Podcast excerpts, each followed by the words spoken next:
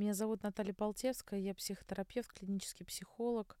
Делюсь короткими наблюдениями из практики своей работы. Расскажу коротко, прикоротко, как выбрать себе э, психотерапевта, если вы, допустим, в поиске. Ну, если спросить меня, конечно, меня лично, я выбрала бы человека, с которым можно работать очно, то есть приходить в кабинет. Но я не знаю ваших возможностей, а, может быть, вы в другом городе, и онлайн-терапия, конечно, признана сейчас во всем мире, даже аналитики, которые до последнего были против, во время ковида уже сломались, и, в принципе, это, конечно, даже лучше, чем ничего. А, начну с классического верхней как бы, степени эволюции. Самые образованные в кластере а, психологии это психоаналитики. Почему? Потому что это люди, которые имеют наилучшее, самое долгое, дорогое и сложное а, обучение в принципе во всем мире. Поэтому, если вы понимаете, что человек а, именно психоаналитик, знаете, что скорее всего, не скорее всего, в нем в обязательном порядке за спиной есть личная терапия, личный анализ. Это обязательно нужно для каждого, потому что ну, представьте, если мы, психотерапевты, будем перекладывать э, на своих клиентов свои проблемы, ну, это будет просто полный караул. Поэтому для того, чтобы стать психоаналитиком, необходимо пройти несколько лет личной терапии, это обязательно. А, для этого надо быть обязательно в супервизиях, то есть это а, контроль других коллег от твоей работы. Мы это делаем всю свою жизнь, это обязательно, ну, по крайней мере, есть масса организаций официальных, которые контролируют нашу работу и деятельность. Вот начну с верхушки. А, есть самая крутая, это ассоциация международная психоаналитическая, IPA называется.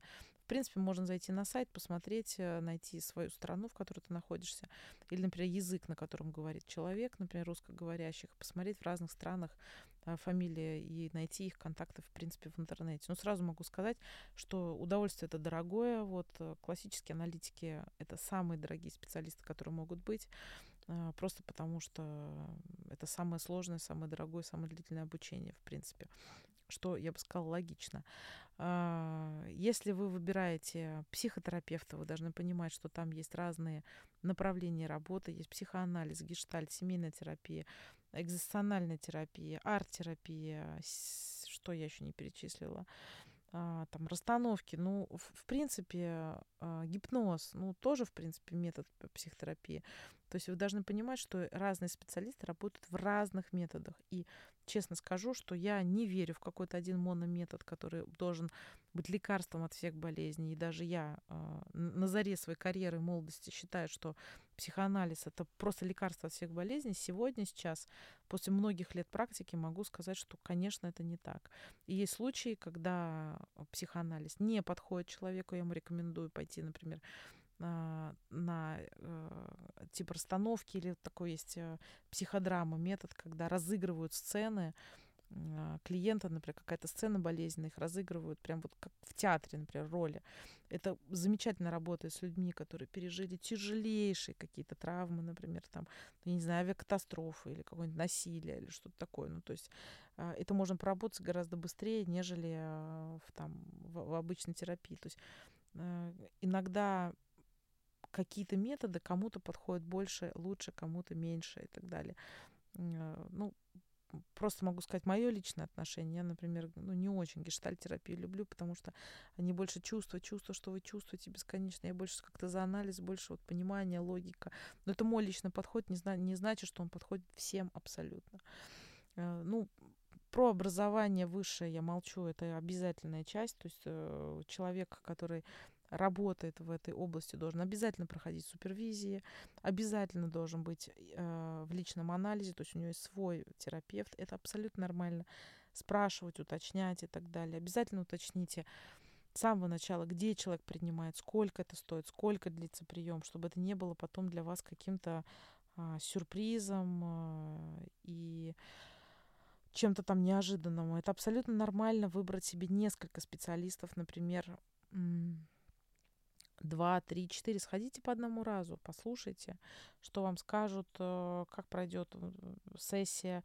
Если вам показалось, что что-то совсем было не так, не стесняйтесь отказаться и сказать, что вам это не подходит. Абсолютно нормально сказать терапевту, что вы в поиске, что вы выбираете, вы пришли познакомиться. Да, конечно, я скажу, что классическая терапия, аналитическая, например, это аналитик вообще сидит в основном молчит, я так могу сказать. Иногда люди уходят ощущением, что они все сказали и, и им не дали ничего взамен. Вот, ну, у, у разных людей разные методы работы, как бы, и каждый, у каждого ожидания еще разные. Но, тем не менее, все равно есть какие-то моменты попадания, может быть, даже тембр голоса, внешность, э, возраст и так далее, может быть, э, будет совпадать с личностью человека какого-то значимого в вашей жизни. И почему вот, например, а, зрелые там женщины, а, терапевты, часто ну, как бы пользуются популярностью, скажем так, потому что на них сразу идет перенос, потому что у них материнская фигура, это как мать, как бы такая вот. Но я, например, про себя лично могу сказать, все а, мои а, терапевты, все мои аналитики, у которых я проходила анализ а, длительный, это только мужчины. Я всегда выбирала мужчин, но это просто связано с моей личной историей, и, и для меня это только так. Например, для кого-то это там, а, наоборот, только женщина. У меня были в практике случаи, когда ко мне а, неоднократно приходили клиентки от моих супервизоров, от моих учителей, которых я безмерно уважаю. Я знаю, что это люди, ну, конечно, с гораздо большим опытом, чем у меня, заслугами и так далее. И на мой вопрос потом в течение терапии, а почему вы ну, как бы ушли к э, ну, более молодой, там, менее, может быть, опытной э, там, психотерапевту. Почему? А, я слышала такие отзывы, что из-за вот этой разницы в возрасте, например, есть какие-то вещи вот на бессознательном, на глубинном уровне ощущение, что тебя не понимают. Или что-то, что ты не можешь объяснить, ты не можешь сказать. Это просто вот ну, не знаю, как разница поколения вот ощущается, как, например, вот мама, то есть мы же, мы же не все можем ей рассказать. Есть какие-то вещи, которые, ну вот, ну, ну, не обсуждаются. Поэтому все равно есть сугубо личная какая-то оценка. Это нормально абсолютно пойти выбрать разных, посмотреть место. Вы должны понимать, что место кабинета тоже очень важно, потому что, ну, представьте, вот вы раз в неделю будете туда ездить, потому что меньше, чем раз в неделю ходить на терапию, это ну, это, честно, это трата времени, денег впустую. Ну, на мой взгляд, по крайней мере, если меня спросить. Я вот, честно, я заключаю контракт, я даже не предлагаю никогда терапию раз, раз, раз, реже, чем раз в неделю. Э, поэтому, ну, как бы рассчитывайте свое время, чтобы это не забирало у вас полдня. Отдельно хочу сказать про работу бесплатно. Или за какие-то символические деньги, или где, например, клиент сам решает, сколько он готов платить, а не аналитик назначает стоимость. Вот почему я против бесплатной работы. Вот с точки зрения профессионального анализа, это полный абсурд. Это полностью обесценивает работу.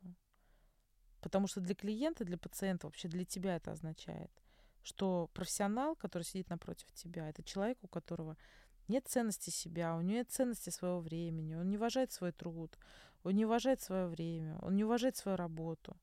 Он вообще не понимает, кто он есть. И вот дальше вся работа будет идти под этим лозунгом. Это убийство любой психотерапевтической работы. Я не верю в такую работу. Честно, внутри этой работы будет заложена бомба. Да, пациенты, ну как клиенты, мы говорим пациентов, так в профессиональной среде, люди часто выбирают э, психоаналитика сердцем. Что это значит? Например, тебе хочется психолога или там психотерапевта, такую хорошую, добрую маму, например. Но вы понимаете, что это может быть фальшивым. Ты понимаешь, что такая хорошая, добрая мама, она тебе не даст исследовать другую сторону своей личности, где есть тьма, где есть ненависть, где есть бездна. А это есть у каждого человека. С такой теплой мамочкой – можно будет просто еще больше укрепить в себе свое ложное «я». Потому что перед ней ты тоже сознательно и в большей степени бессознательно ты будешь хорошим. А моя задача как психоаналитика не быть ни плохой, ни хорошей для людей, а создать напряжение и фрустрацию. Не, конечно, сейчас все продают поддержку. Приходи ко мне быстрее, я поглажу тебя по головке. Ты такой хороший понимающий, такой психолог. Иди скорее ко мне на ручки. Но чтобы измениться, необходимо упасть в пустоту. Да, бывает, ко мне люди приходят в отчаяние и уходят в отчаяние. Да, психотерапия это долго, это дорого, это больно. Это не для всех. И самое главное, выбор аналитика – это выбор судьбы. Поверьте, даже самый именитый аналитик может сломать жизнь. Правда, он может навредить. Даже организация, не знаю, ООН, да что угодно. Ничего нет совершенства. Не, нет ничего совершенного. Мир, он вообще несовершенен. Поэтому продолжайте искать.